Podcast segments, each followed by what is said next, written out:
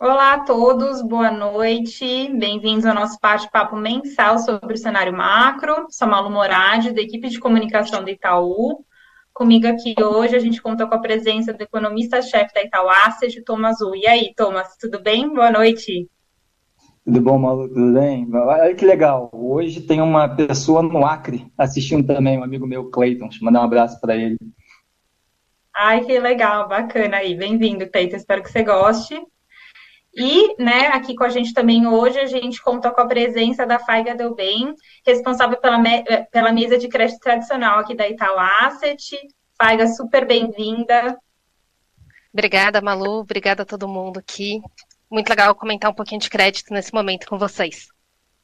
Maravilha. A equipe aqui da FAG é responsável por vários fundos aí conhecidos de vocês, o Privilégio, ActivePix, o Sinfonia, Itaú Debêntures Incentivados, muitos fundos, né, Faiga?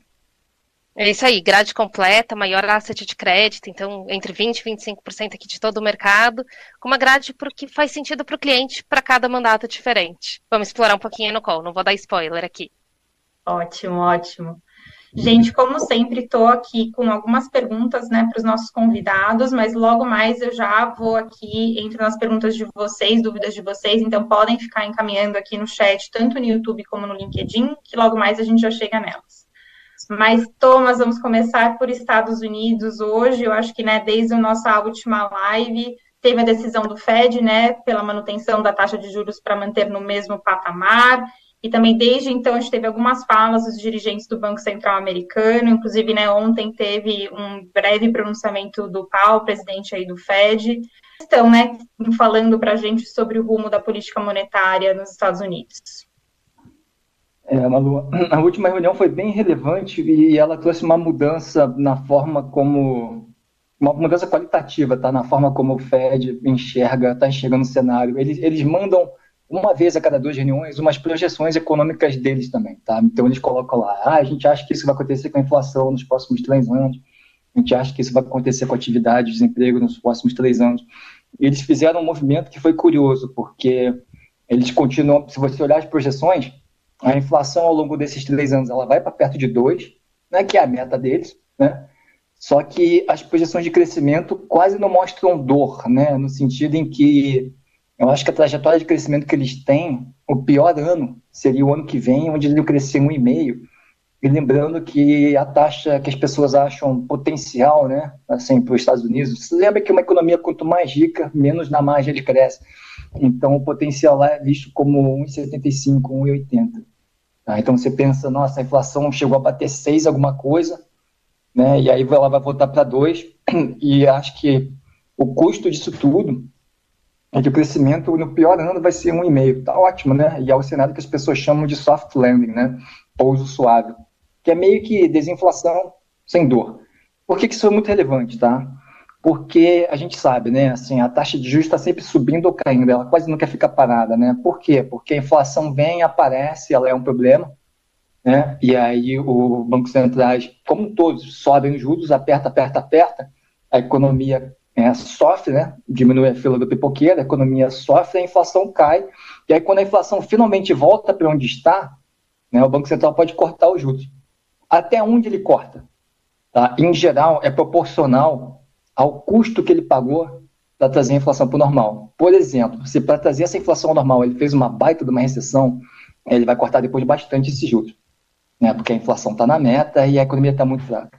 Se o que ele, custo que ele pagou foi uma recessão moderada, ele vai cortar um pouco abaixo de onde seria uma, uma, uma noção de equilíbrio, né? taxa média ou taxa neutra.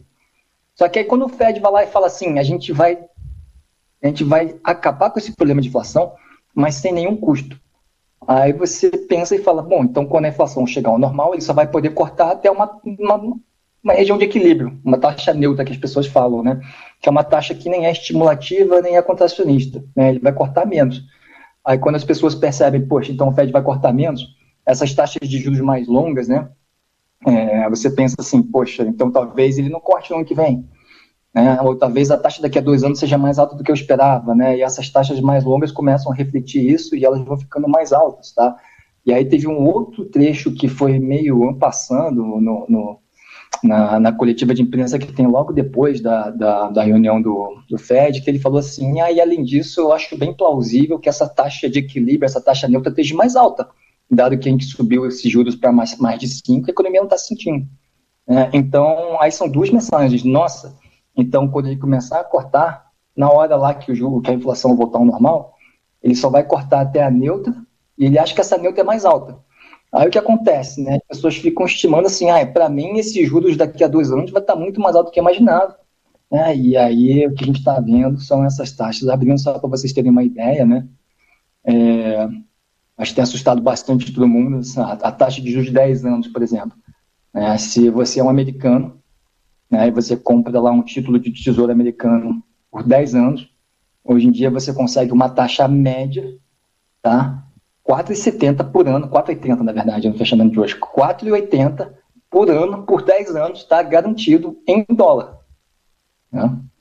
E, e, aí, enfim, depois a gente, a gente, a gente pode comentar, né, que, nossa, se o próprio Tesouro Americano paga 4,7%, 4,8%, é que vale qualquer outra coisa? Essa, essa tem sido a confusão aí dessa, dessa última live. Mas o ponto final é esse, assim, a, a chance do Banco Central americano, pelo menos na comunicação dele, né, de alguma coisa do tipo, olha, esses juros que já está em 5 e pouquinho, o equivalente da taxa Selic dele, eu não vou cortar tão cedo, porque não vai ter recessão, e quando eu começar a cortar, eu não vou cortar muito não, porque essa neutra é mais alta, tá? Então ele fez esse aviso, então que todo mundo tem na cabeça de trajetória da taxa Fed Funds, né, que é o equivalente da Selic dele, ela foi, ficou muito mais alta pelos próximos dois anos. Tá certo, é batendo aí recordes de mais, acho que 16 anos, né, que bateu, não estava tão alta. E aí, queria pegar esse gancho, Faiga, até aqui de taxas de juros mais altas, né, porque as empresas que possuem dívida no exterior, elas estão enfrentando esse novo cenário, né, ao tentar refinanciar suas dívidas em um ambiente de taxa de juros aí mais elevada. Você consegue explicar como que tá, comentar, né, como que tá essa dinâmica? Legal, vamos lá. Como é que funciona para uma empresa, né? Então, pense só, as empresas geram ali receita de acordo com a venda das mercadorias, com a prestação de serviço delas. Cada empresa no seu negócio tem uma linha de receita. E isso vai ter muita relação com quanto aquela empresa vai gerar de caixa. E o caixa das empresas muitas vezes é usado para investir, para crescer nos próprios negócios ali que as empresas operam, mas também tem que ser usado para pagar os juros das dívidas. Quando a empresa pega dinheiro emprestado no mercado, ela usa parte da sua geração de caixa, de tudo que ela está ali vendendo, recebendo ali dos seus clientes, para pagar esses juros e para pagar os seus credores. Nos Estados Unidos, a dinâmica de emissão de dívida é um pouquinho diferente do que a gente conhece aqui no Brasil. Como é que é lá fora? Lá fora a taxa é pré-fixada. Então a companhia combina ali com quem está investindo, com o investidor. Olha, eu vou receber ali 100 milhões de dólares e eu vou te pagar daqui a cinco anos a uma taxa de juros pré-fixada. As empresas fizeram isso lá atrás a um nível de taxa de juros muito menor do que o que a gente está vendo. Então, agora, o que está acontecendo nos Estados Unidos? As empresas estão tendo vencimentos de dívidas contratadas a uma taxa de juros barata, que estava muito mais baixa, estão tendo que se refinanciar, pegar de novo esse dinheiro emprestado numa taxa de juros mais cara, exatamente pelos motivos que o Thomas acabou de nos explicar aqui. Com isso, a geração de caixa das empresas, tudo aquilo que a empresa tem de caixa livre, fica mais apertado, ela tem que pagar mais juros e sobra menos para ela investir. Então, aqui é um ponto de atenção. Quando a gente olha o sistema macro ali das empresas como um todo, que se financiam uma taxa de juros pré-fixados, como é que elas vão reagir em um ambiente de alta, de elevação da taxa de juros básica ali da economia, e nesse caso, especialmente nos Estados Unidos. Dinâmica diferente do que a gente está vendo aqui no Brasil. No Brasil, as taxas de, as emissões de dívida, elas não são pré-fixadas. A companhia não define no começo quanto ela vai pagar de juros. Esse risco fica na mão do investidor, ou esse potencial também fica na mão do investidor ali. Como é que funciona? É o que a gente chama de pós-fixada. Então a empresa fala: olha, eu vou pagar a taxa de juros básica, mais um prêmio. Um prêmio para que você, investidor, tenha vontade de me dar esse seu dinheiro emprestado aqui. É o que a gente chama de spread de crédito. Então, aqui no. A Faga cortou para mim aqui, né? É, também deu um corte. Escafaiga hoje tá... Aqui 100 mil... Oi, Faiga, deu uma cortadinha. Dois, por exemplo. Desculpa, Malu? Deu uma cortadinha aqui nessa explicação da pós. Deu uma cortadinha? Então vamos voltar deu. aqui. Vou, você tá no banco, né, Falha? Você devia estar tá na melhor conexão. eu tô aqui na Asset, né? Então, Asset. Então, vamos lá. O que é o pós-fixado aqui? Que eu estava explicando um pouquinho. A empresa ela não define de antemão quanto que ela tem de juros para pagar. Essa, isso vai depender de como a evolução da taxa básica de juros, no nosso caso a Selic, vai evoluir. Então, diferente da empresa americana, que paga lá o dólar mais 5, no exemplo, aqui a gente vai falar que a empresa vai pagar o CDI, próxima Selic, mais um prêmio de risco por aquele balanço, por aquele risco daquela empresa, que é o que a gente chama de spread de crédito. Tem... Travou de novo para mim. Para mim também. Tem nos Estados Unidos uma dinâmica de redução em menor magnitude do que o que inicialmente a gente pensava, mas uma dinâmica de redução. E com isso, a gente vê o balanço da empresa sendo menos onerado, a empresa usando menos de sua geração de caixa para pagar os juros da dívida. Então, o principal ponto que eu queria falar aqui com vocês é assim, ah, essa mudança da expectativa de taxa de juros nos Estados Unidos preocupa para a gente aqui, gestor de ativos de crédito no Brasil? sem dúvida é um fator que a gente monitora, mas no Brasil a gente vê muita oportunidade. E aí, aqui na mesa de crédito, a gente tem produtos que estão muito focados em investir em companhias brasileiras, com taxas de juros pós-fixadas, e que a gente tem hoje um, uma boa remuneração, esse spread, esse prêmio de risco aqui, em um bom momento. E aí, desde o cliente mais conservador, que investe no privilégio, ao cliente com um pouco mais de apetite de risco, passando lá pelo Optifix, pelo Sinfonia, que são nossos produtos aqui na Asset, até produtos temáticos, até a previdência que a gente tem em crédito privado, hoje consegue ter muita oportunidade, apesar desses desafios que o Thomas comentou um pouquinho de mudança de taxa de juros nos Estados Unidos. Não, muito bacana. interessante ver essa né, dinâmica diferente né, entre é, aqui no Brasil e também no exterior, e você já deu um pouquinho aí de como é que é, uma aula aí sobre como que funciona o spread e as oportunidades aí de, de crédito. É, deu uma cortadinha, Faiga, mas acho que a gente conseguiu conseguir super entender aqui agora no, no, no final. E aí, Thomas, queria falar com, né, olhando nesse cenário, com uma taxa de juros aí acima de 5% nos Estados Unidos, por um período mais extenso, né? Como é que esse movimento impactam as outras economias, especiais emergentes, que estão né, no sentido contrário, né, de reduzir suas taxas de juros? É, isso bagunça tudo, tá? É, a gente brinca que a gente que me imagina um castelo de Lego, né?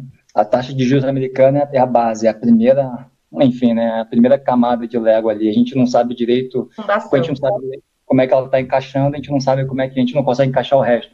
Mas você perguntar para mim assim, Thomas, quanto vale é, um, os juros aqui no Brasil? Quanto deveria ser a taxa de juros justa, né, para você emprestar dinheiro para o Tesouro Brasileiro por 10 anos? Aí você fala, caramba, né, se os Estados Unidos está pagando 4,80 em dólar, né? Você tem que botar um adicional pelo risco Brasil, tem que botar um adicional pelo risco cambial.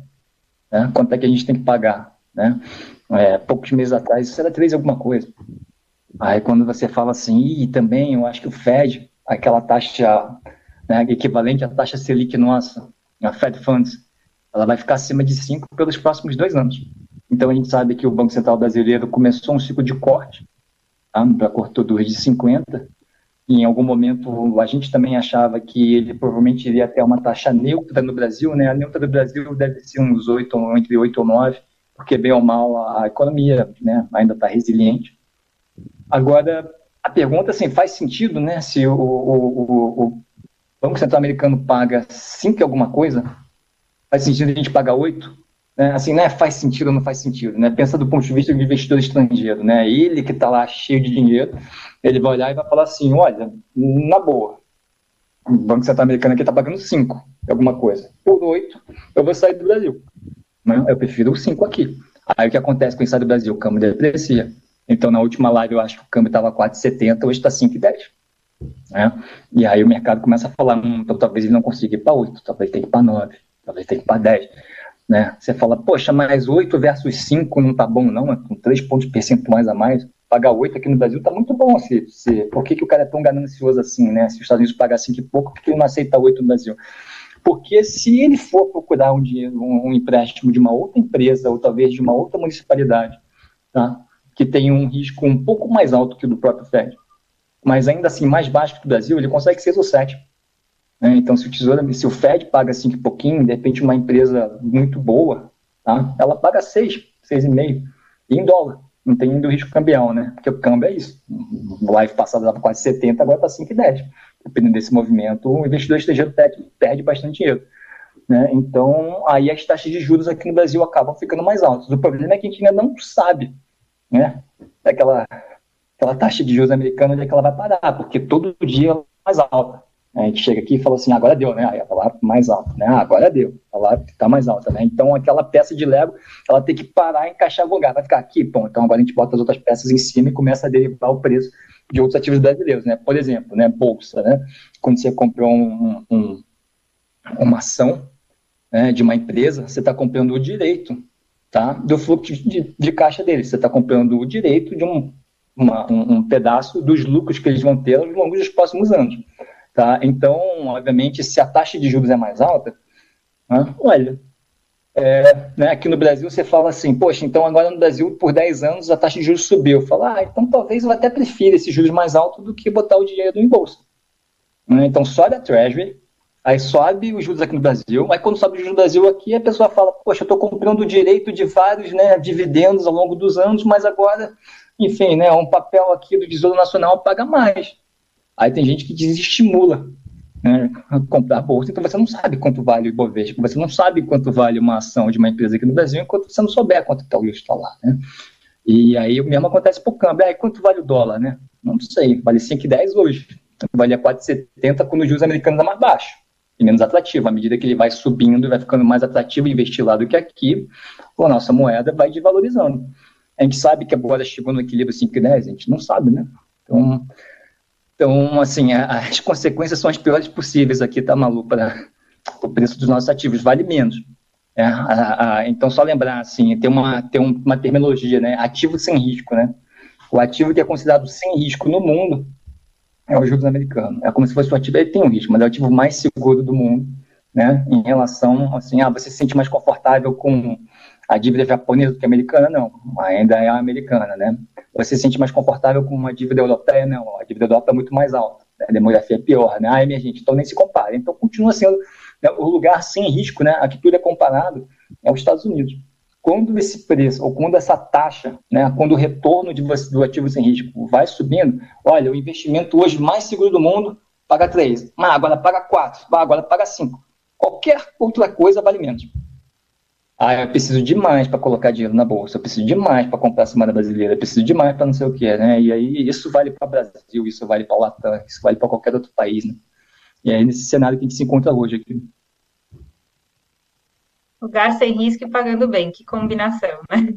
Lugar sem risco pagando bem, é isso aí. A gente brinca, né? Aquela, é, é uma a forma de pensar isso é, é tem uma brincadeira que é assim, olha só, cara ou coroa, tá, Malu? Se der cara, tá, você ganha um real se der coroa, você perde um real, tá? Então você pode fazer este jogo, ou você prefere 10 centavos. Tá? Você prefere 10 centavos ou fazer esse jogo? Depende da pessoa. Eu acho que a maioria, em média, vai, vai preferir 10 centavos, tá? Mas aí vai ter gente que fala assim, não, eu, eu topo esse risco aqui, tá? Eu quero jogar o cara coroa que eu posso ganhar um, posso perder um também.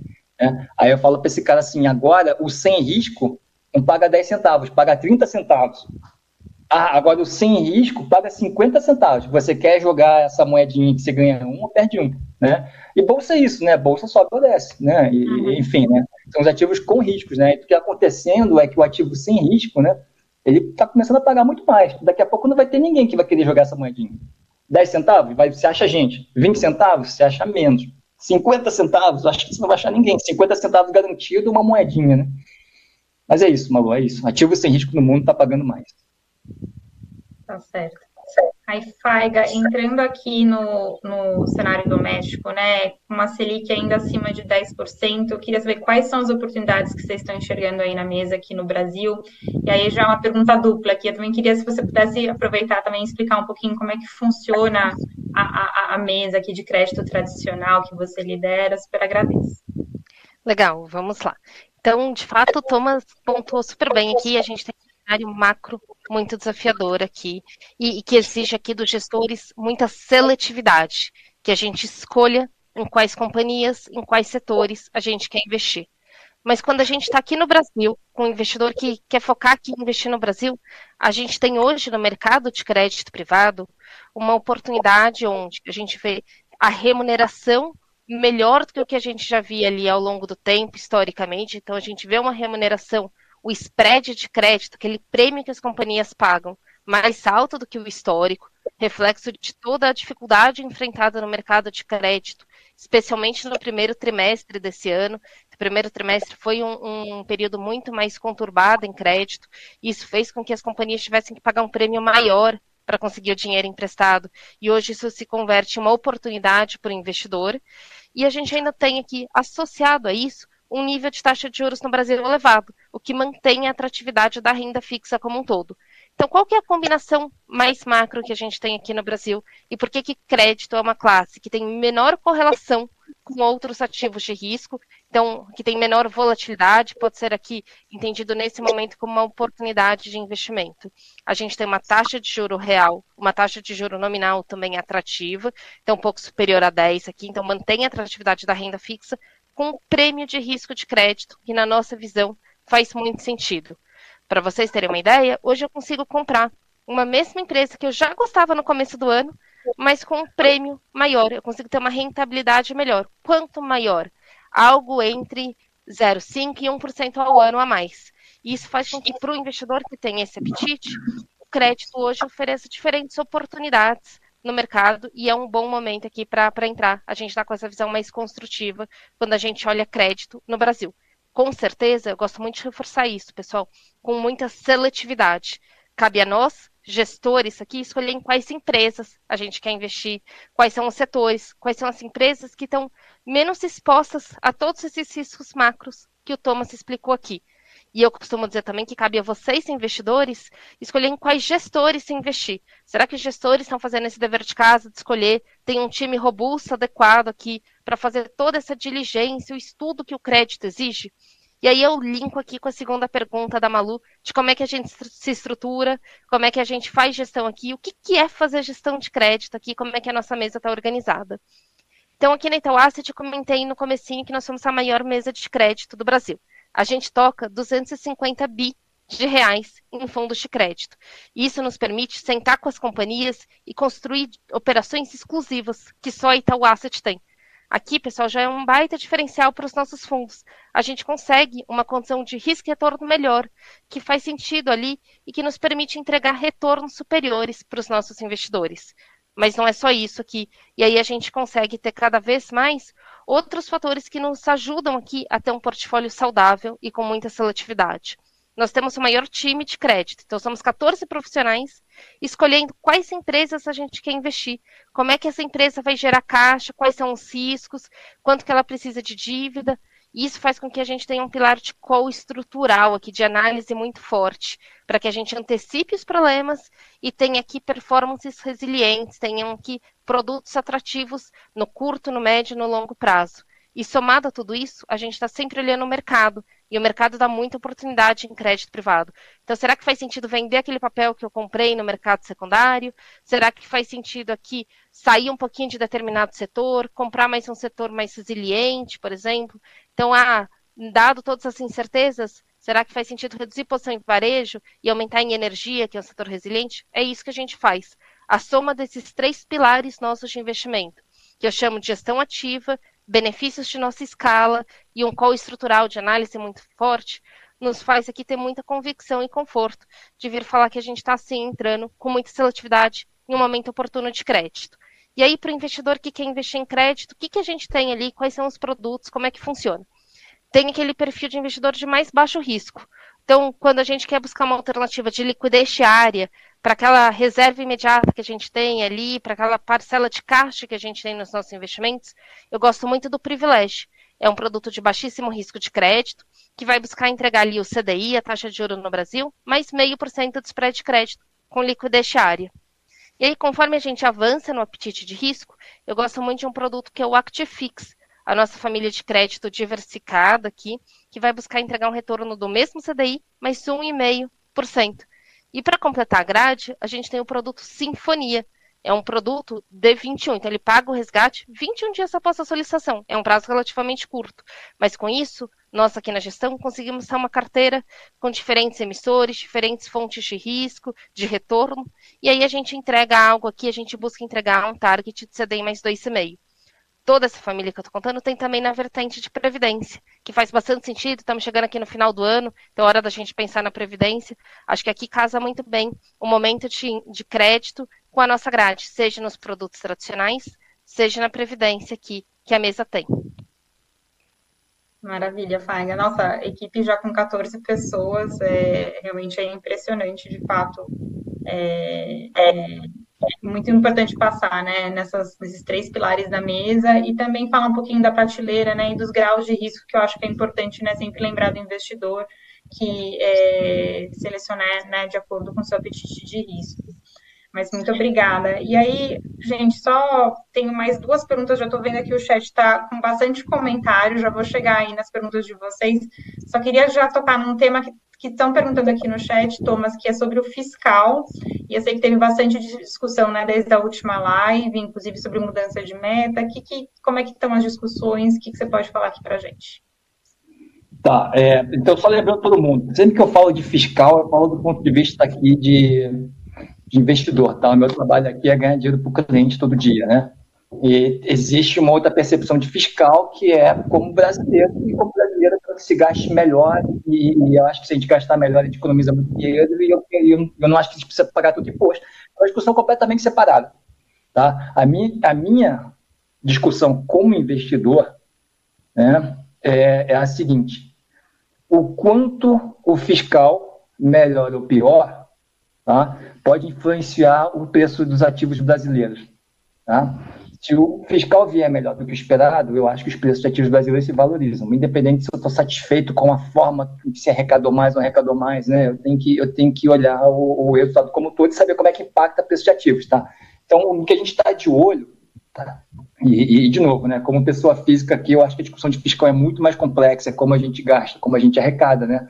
Mas, enquanto investidor e procurando oportunidades aqui para os nossos clientes, duas coisas que a gente quer ver. A primeira, a gente sabe que o primário do ano que vem não vai ser zero. O primário é o saldo entre receita e gastos primários, ou seja, ele tira pagamento de serviço da dívida. Né? O governo tem uma dívida, paga juros em cima dela, a gente subtrai isso. Isso é gasto, mas a gente subtrai. Tá? Gasto primário, gasto com educação, gasto com saúde, gasto com capex, né? E tem esse saldo, tá? É, e o, enfim, o governo mostrou uma meta de zero, que a gente acha que não vai ser atingida, mas que ninguém acha que vai ser atingida, tá? Então, o que eu quero dizer com isso? Se acabar não sendo zero, a gente não acha que o preço de ativos brasileiros desvaloriza, a gente não montaria uma posição pessimista, por exemplo, a gente não apostaria nisso, tá? O que, que eu acho que a gente monitora, porque a gente acha que isto efetivamente vai afetar o preço de brasileiros. As pessoas querem ver duas coisas. Eles querem ver um mínimo de compromisso do governo tá? com algum tipo de responsabilidade fiscal, alguma ideia de que realmente a gente não pode gastar mais do que arrecada tá? de forma crescente ao longo da, de vários anos. Né? É, é, nenhuma instituição pode, nenhuma pessoa, nenhuma família, nenhuma empresa pode gastar mais do que arrecada tá? indeterminadamente. Né? Ela quebra. Né? Então, que a gente quer dizer com isso? Né? Há um mínimo de comprometimento e algum capital político tá? porque várias dessas medidas que tendem a diminuir o desequilíbrio das contas públicas não depende do executivo, depende do legislativo. Impostos novos têm que ser aprovados pelo Congresso, porque a gente mora numa democracia. Tá? Então a gente quer ver compromisso, comprometimento e capital político. O que eu quero dizer com isso? Tá? O pior cenário possível deixaria a gente pessimista e a gente aqui pegaria o, dinheiro dos clientes, montaria uma posição pessimista tá? para ganhar dinheiro para ele. É se o governo chega de largada no próximo mês e fala: olha, todo mundo sabe que é zero, é muito difícil, vamos mudar a meta. Aí você está mostrando nenhum compromisso, nenhuma tentativa, nenhum esforço. Esse seria o pior cenário. Eu acho que o câmbio deprecia, a bolsa cai, né? É, o que, que, a gente quer ver? A gente quer ver o governo brigando. Zero é difícil, mas você está brigando para chegar no melhor número possível. Não quero dizer se o número é meio por cento do PIB, 0,7% do PIB, mas você está brigando você está brigando para gastar melhor e poupar alguma coisa, né? Não é necessariamente sair cortando todos os gastos, mas você está brigando para gastar melhor e economizar e, e, tentar melhorar esse primário. Então a gente quer ver briga, tá? esforço, trabalho, a gente quer mostrar, a gente quer que o governo mostre serviço. E aí também do lado da receita, né? E aí, de novo, é diferente de uma discussão de como brasileiro, como é que eu acho que, né, quem deveria financiar esses gastos, né? Mas do ponto de vista só de mercado, Tá? A, gente tá tentando, a gente sabe que o governo está tentando arrecadar mais também nesse processo. A gente tem uma lista lá de medidas que foram anunciadas, tá? que ele, enfim, tem que botar a, para votação no Congresso. A gente acha algumas mais prováveis, outras menos prováveis. Então, a gente vai começar essa safra de votação no Congresso se o governo, o executivo, começar a perder votações que eram consideradas relativamente fáceis, isso é um sinal ruim para o mercado, a gente acha que os preços ativos vão piorar. Então a gente montaria uma posição assim, apostando que o real ia depreciar. Se, ao contrário, começar a ganhar votações tá, que eram tidas como muito difíceis, aí isso é sinal de capital político. É, então a gente acha, a gente, a gente vai pensar aqui para ganhar dinheiro para o cliente em posições que, que né, o real aprecia, posições otimistas, tá? E o último ponto é quando chegar lá em março do ano que vem e ficar claro que é o zero é inviável, o quanto ele vai conseguir convencer né, o, o, o, o lado do executivo de pô, vamos fazer um pouquinho corte de gastos, um pouquinho mudança de metas, ou vai ser tudo em mudança de meta? É, se, se, ele conseguir cortar um pouquinho dos gastos, isso é um sinal de um sinal de capital político e compromisso, a gente acha que, que os preços de ativos refletem. Tá? Então, de novo, só para deixar bem claro, né?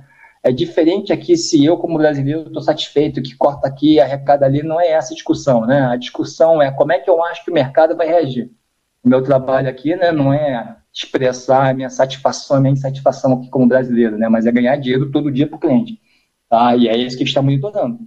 Tá? No primário não vai ser zero no ano que vem, é, mas isso quer dizer que pode ser qualquer coisa. Então não, a gente quer ver comprometimento e capital político do ponto de vista do governo nessa briga para o fiscal ser o melhor possível, mesmo que não seja zero. Tá certo.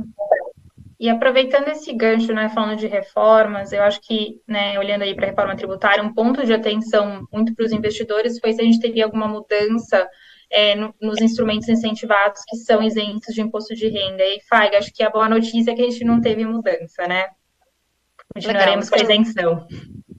É isso aí. Então, aqui, quando a gente olha, e eu vou falar especialmente dos fundos de infraestrutura incentivados, Aqui a gente tem a confirmação de que não, não tem nenhuma discussão aqui sobre eventual mudança tributária.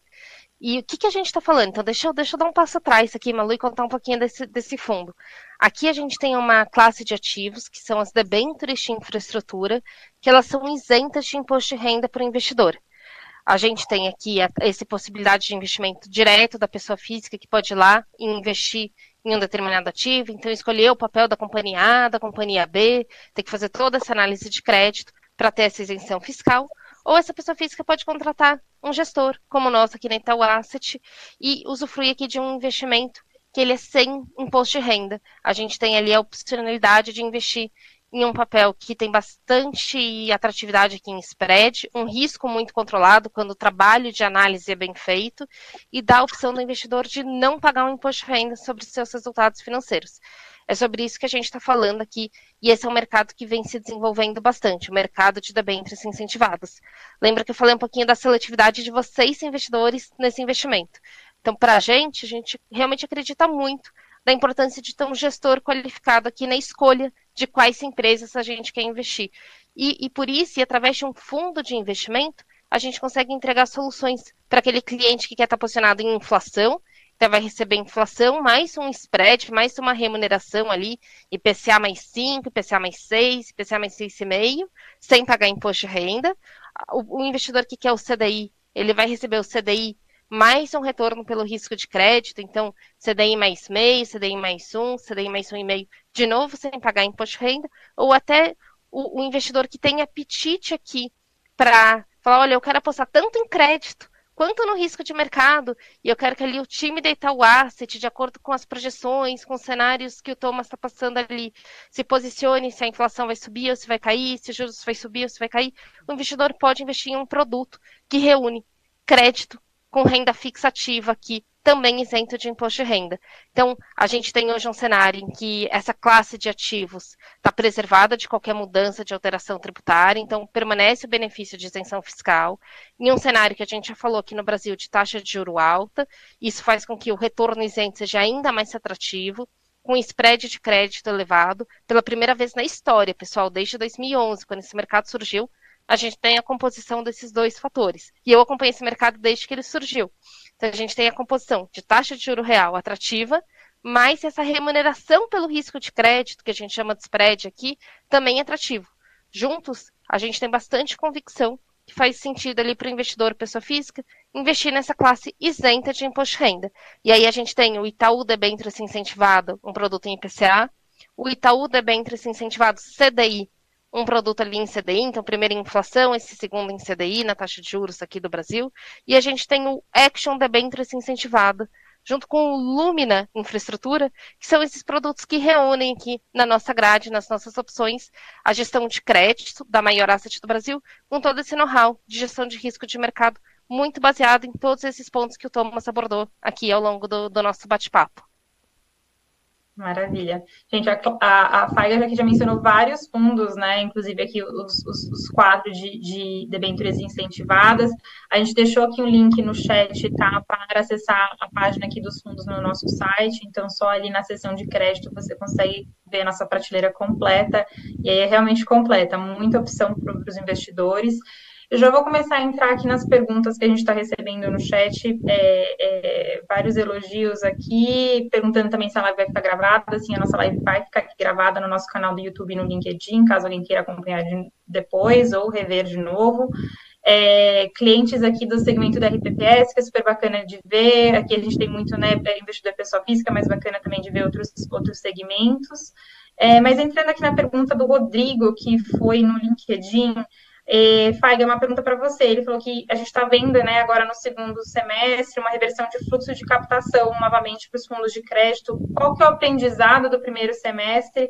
Qual a principal mensagem devemos passar para os nossos investidores? Excelente pergunta aqui do Rodrigo. Então vamos lá. De fato, a gente teve um primeiro semestre, especialmente um primeiro trimestre bastante conturbado pelos eventos de crédito, e isso resultou em uma abertura de spread de crédito que, que significa isso? É como se a gente tivesse uma desvalorização dos títulos pela marcação a mercado. Mas passado um tempo aqui, todo mundo entendeu que foram casos específicos e que com seletividade os gestores conseguiam montar boas carteiras ali com potencial de retorno atrativo e que os eventos isolados não necessariamente contaminariam ali todo o portfólio. E aí a gente de fato vê esse fluxo retornando aqui e com taxa de juro nominal aqui o CDI alto, como a gente falou, a gente começa de fato a ver essa retomada de fluxo para crédito privado. Isso já foi muito forte ali em, em, agosto, setembro também foi um mês forte, a gente tem uma expectativa aqui de um quarto trimestre importante, mas foi um movimento que começou até em junho. Qual que é a lição aqui que eu acho que é muito importante? O investidor que no primeiro susto de crédito ali no comecinho do ano resgatou, deixou de aproveitar essa retomada e materializou ali, consolidou uma perda. Foi aquele investidor que focou só no curto prazo. E aí, pessoal, quando a gente olha no longo prazo, a gente já voltou a ter performances atrativas em crédito, uma retomada.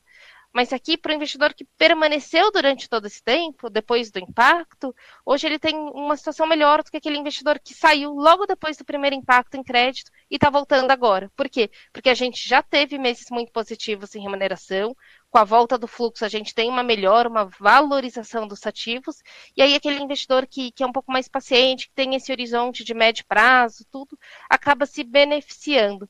Então, mesmo na estratégia de liquidez diária, de tudo, quando você não precisa consumir efetivamente aquela liquidez, depois de um evento de crédito, acho que tem muito benefício ali de você permanecer nos fundos. Por quê? Porque os fundos recuperam, você tem a volta ali do ativo. Isso acontece quando o gestor fez o dever de casa direito, quando a carteira é uma carteira saudável, quando você só está tendo um evento do que a gente chama de marcação a mercado. Marcação a mercado aqui é uma desvalorização que acontece de forma temporária ali nos títulos e que em uma retomada do mercado a gente está vendo um cenário oposto da valorização desses títulos. Então acho que para o lado do investidor essa é a principal lição. E para os gestores, assim, o que, que a gente olha desse ano? Aqui a gente sempre teve um ponto muito importante no Itaú Asset, e acho que 2023 reforça esse valor, que é a pulverização. Ou seja, a gente conhece, todo mundo sabe daquele ditado popular, né? Ah, não vamos pôr todos os ovos em uma cesta só. É isso que a gente faz aqui nos fundos. A gente tem carteiras pulverizadas, a gente escolhe diferentes emissores. Pessoal, nos nossos fundos, do privilégio ou sinfonia, aos fundos isentos de infraestrutura, a gente tem 100, 150, em alguns casos, 200 diferentes companhias que a gente investe. Poxa, se a gente tem problema em uma companhia, isso não compromete a performance de longo prazo dos produtos. Isso é muito importante quando a gente fala em crédito privado. E acho que isso reforça para o mercado como um todo, para o mercado de todos os gestores, a importância da gente estar pulverizado aqui nas carteiras. Junto com o ponto que eu comentei para os investidores, de que a permanência nos produtos aqui, se você confia no seu gestor e que ali ele tem um potencial de retomada, faz com que, no médio prazo, o investidor tenha um retorno melhor do que aquele que saiu imediatamente após um balanço de mercado. Bacana trazer esses aprendizados dos dois lados, né? Tanto né, do investidor e também dos gestores. Bacana trazer essas duas visões. E acho que se eu sair com uma palavra dessa live aqui da, de aprendizados com a FAG é seletividade, que realmente aqui é, é, o investidor tem que realmente ter esse, esse olhar e essa preocupação. É, muitas perguntas aqui de, de, treasuries, né, como, como era esperado, e, e Thomas, aqui uma pergunta do, do, Gabriel, com essa abertura das curvas de treasuries, como é que vocês enxergam o apetite de mercado para tomar dívidas em dólares e também quais mercados devem se beneficiar dessa abertura? Acho que já comentou um pouquinho, mas podemos falar um pouco mais. Está no mudo, Thomas, perdemos seu áudio. Desculpa, é que eu estava tossindo aqui, eu fechei o, o som o mercado que pode se beneficiar, né? Um dos poucos é crédito, como a Faiga falou, né? o crédito você ganha não só pelos juros mais altos, também pelo spread mais alto, tá? Agora, a gente, do nosso, assim, a taxa de juros sem risco, ela está subindo, né? Então, quando você pensa em valor de empresa, valor de outras moedas, ou quanto os governos têm que pagar, né? ou, seja, você está pensando em equities, né? O bolsa, juros e câmbio no mundo inteiro, é, eu acho que tudo fica pior, mas o que a gente faz aqui também é, é, é movimentos relativos, tá? Então, por exemplo, a gente pensa assim, que países estão mais é, insulados versus que países estão mais frágeis com essa abertura de juros dos Estados Unidos. Deixa eu dar um exemplo. Em outubro do ano passado, é, grande, um grande susto que o mundo teve foi no fundo de pensões na Inglaterra. Quando os juros começou a abrir, abrir as juros e para cima, né? Quando as taxas de juros mais longas começaram a subir, tá? Você pensa, pensa em uma, uma coisa curiosa, assim, né? O, o, a taxa, esse papel, a gente lembra que a gente brincou uma vez? Tem um papel assinado pelo Tesouro, né? O valor de face é 100. Se os juros sobem, né? O valor dele cai, porque os juros é embutido entre o preço que você paga versus 100 do valor de face. Você compra um papel que diz lá, vale 100 no dia tal. Se os juros sobem, tá 5% em 30 anos, o valor de face daquilo despenca, porque ele vai te pagar 5%, né? O valor de mercado dele despenca. Então a gente faz essa pergunta: quem está com esses papéis? Porque esse é um ponto interessante. Assim, quando o juros sobe, o valor de vários papéis ele despenca. Tá? Esse é um papel de renda fixa, o que é fixo é o valor de face. O valor de face é 100 tal data. Né? É, é, quem está com esses papéis? Né? Então a gente descobriu que fundo de pensão tá, no Reino Unido tinha um monte né? E eles quebraram, aí foi uma confusão enorme. Então a gente está de olho nisso, tá? A gente está de olho nisso. A gente acha que a Europa está um pouco mais exposta. Né? É, tem uma pergunta aqui que a gente também se faz todo dia: qual é, quais são as consequências para o Japão dessa taxa de juros no Japão também subindo? A taxa do Japão, é curioso, a taxa do Japão de 10 anos foi zero por muito tempo. Por muito tempo. Então, imagina que você tem um modelo de negócio e você acha, ah, os juros são zero. É, e aí depois você descobre que o juros não é zero, é 1%. Parece pouco, né? Mas lembra que existem várias instituições que trabalham alavancada e quando você tem um movimento pequeno, se você está alavancado, esse movimento pode ser enorme, né? Mas a gente está de olho muito nisso, tá? De, de, de plays, que a gente chama de plays relativo, né? É, quais são as moedas que vão acabar sofrendo mais, dadas as características lá do, do, do enfim, do, do balanço de vários players lá do setor. É, a gente está um pouco preocupado com a Europa, a gente tem essa dúvida no Japão. A gente acha que a América Latina ainda está um pouco insulada, porque a discussão aqui no Brasil e em outros países é cortar menos. Né? Então, de certa forma, os juros estão quedas. Então, no Chile também estava queda, talvez vai cortar menos. Cortar menos não é tão grave assim, enfim, dado outros países na situação que eles estão. Tá? Mas, dependendo de, enfim, para onde vai esse juros aqui no Brasil, talvez a gente comece a ficar preocupado aqui também. Tá? A gente está de olho nisso. A gente acha que a economia americana está relativamente bem protegida. A gente está de olho em países que estão mais frágeis, como aconteceu com o Reino Unido, né, os fundos de pensão, e aí a gente apostaria é, em fazer uma venda, um short, né, a gente apostaria contra essas moedas tá, e a favor da moeda do, do, do, dos Estados Unidos. Ponto aqui que a Faga falou várias vezes, né, várias vezes, quando você tem uma crise dessa, você também tem oportunidade, né, e, e e acho que essa história da gestão ativa, assim, a gente dorme mal para vocês dormirem bem, tá? Porque, de, certa forma, a reação das pessoas físicas, né, como a Faga falou aqui, é, é o seguinte: nossa, está muito confuso, está muito arriscado, eu não gosto de fazer coisa que eu não entendo, vende tudo. A pessoa vende tudo, né? Assim, vou esperar a poeira baixar. É uma reação natural. Aí entra pessoas como a Faga, né, e muita gente aqui do, dos nossos times de gestão e fala assim, estão vendendo tudo, mas alguma dessas coisas tem valor, tá? Não é tudo igual, não. Mas é que parece, fica muito parecido. Estou vendendo tudo como se nada valesse, mas não é isso. A pessoa simplesmente assim, não quero mais, não quero mais brincar, não quero mais esse jogo, tá? Tô saindo fora. Esperar a poeira baixar. Aí entra pessoas como a Faga e fala assim, ah, isso aqui não vale mesmo, mas isso aqui vale, o cara tá vendendo, né? Então, é essa hora que e a gente sempre fala isso, né? A gente dorme mal para o cliente dormir bem, né? E, aliás, nessa brincadeira que eu falo, só uma curiosidade: o time da Fire é o último a sair, tá? Que às vezes eu tenho jantar com cliente, às vezes eu tenho jantar não sei aonde, e aí eu volto para a Asset nove e meia da noite, depois do jantar para pegar minhas coisas para ir para casa. Né? Eu não fico sempre até nove e meia, não, né? Hoje, hoje eu estou em casa aqui, por acaso. Mas aí eu volto nove e meia na Asset, tá o time da Fire lá discutindo, blá, blá, blá, blá, com a Lídia, com a, ah, não sei o quê, não sei o quê, blá, blá, blá, blá. E eles realmente não dormem. Fala que a gente dorme mal, porque a gente dorme bem, acho que a Faiga não dorme. Não, a gente gosta do que faz aqui, então acho que, Thomas, é, é fácil fazer quando, quando a gente gosta. O fácil não, mas, mas é prazeroso, porque acho que todo mundo aqui no time gosta muito do que faz. E, e eu concordo muito com o que você disse. É nosso papel aqui não dormir para que nosso cliente durma bem. Boa, gente. Mais perguntas aqui. A gente não falou de, de China hoje, né? Mas é, um comentário aqui perguntando se, se, se a crise imobiliária ali no, no, no, setor imobiliário na China pode ter aqui algum impacto é, no, nos mercados no Brasil, aí olhando também especificamente para crédito. Bom, do meu lado aqui, Vou, vou, puxar aqui essa. Então, do meu lado, acho que, que a contaminação não nos preocupa, tá? As nossas empresas são, de fato, de atuação local. Sem dúvida, o ambiente macro, todo o impacto em taxa de juros e tudo mais é algo que a gente monitora o tempo inteiro. Conversamos muito com todo o time do Thomas aqui, mas não vemos uma relação direta aqui de contágio da crise imobiliária ali na, na China com as nossas posições. No Brasil, a gente tem exposição a algumas companhias do setor imobiliário aqui, mas companhias que a gente tem, tem bastante conforto aqui com essa posição e, e cuja atividade está concentrada aqui no Brasil. Perfeito. É, Faiga, também uma pergunta aqui sobre o setor de varejo, qual que é perspectivas, né? Acho que você mencionou um pouco que vocês olham, né, tanto empresas, setores, então acho que uma pergunta aqui de setor olhando perspectivas aí para o varejo, e, e, gente, quero pedir já desculpas porque a gente já está encerrando aqui nosso tempo, então é, essa última pergunta aqui que a gente, passando aqui a bola para a Faiga. Mas vamos lá, setor de varejo. Acho que, sem dúvida, é um setor com seus desafios.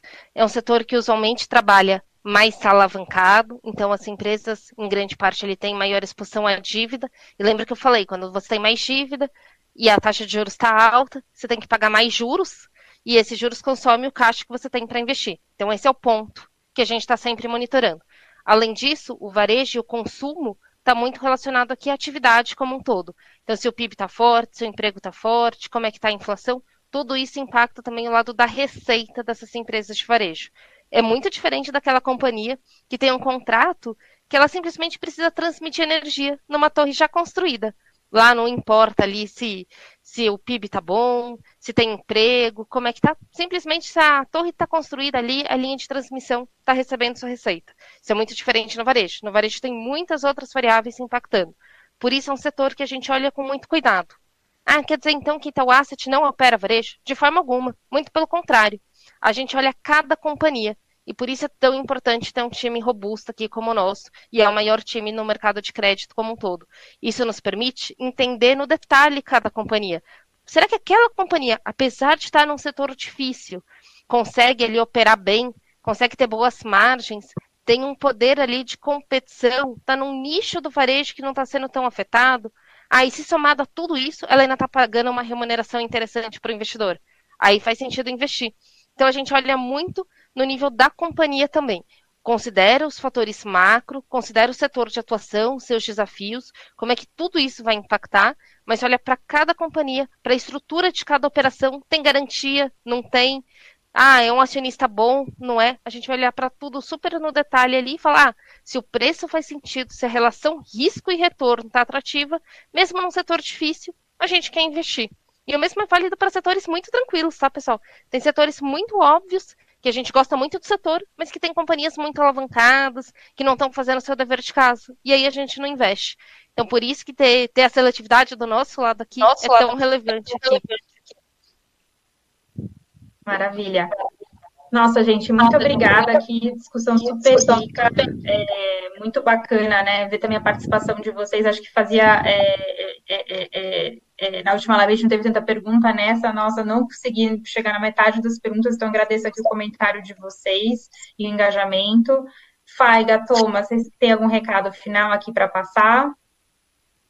Não, gente, turbulência, né? É, é, gestão ativa aqui. A gente está a gente está duas coisas protegendo o dinheiro do cliente, procurando oportunidade. Está dormindo bem mal nessa época, porque a gente acha que primeiro né, defender e depois atacar, né? Fazer gol aqui. Do meu lado, pessoal, acho que eu queria passar esse recado final de que nesses momentos aqui, na classe de crédito privado hoje, tem muita oportunidade. Então, para quem estiver fazendo o dever de casa direito, a gente está bastante convicto aqui em todo o time de crédito. Nós, na física, investimos nos nossos produtos aqui e a gente realmente acredita que é um bom momento para o investidor estar tá posicionado nessa classe de ativo. Maravilha. Muito obrigada, viu, Faiga, Thomas. Faiga, sua didática assim, excelente, muito, muito bom aprender aqui a entender um pouquinho mais de como é que funciona a nossa prateleira de crédito. Pessoal, a gente deixou aqui o link no chat, né, para vocês acessarem todos os fundos que a Faiga aqui comentou. É, é a maior mesa, então com certeza que tem várias opções para os nossos investidores. Então entrem lá, cada página também tem uma lâmina que fala um pouquinho de como funciona a estratégia, quais foram os resultados do fundo, um comentário sobre a performance do fundo no mês. É, lembrando, né, sigam a, rede, a, a Itaú Asset nas redes sociais, conteúdo aí diário para vocês ficarem sabendo, né, de, das novidades da nossa prateleira, ter aqui os comentários dos nossos gestores, e a gente se vê no próximo mês. Muito obrigada, Thomas, muito obrigada, Faiga. Obrigada, pessoal. Tchau, tchau, gente.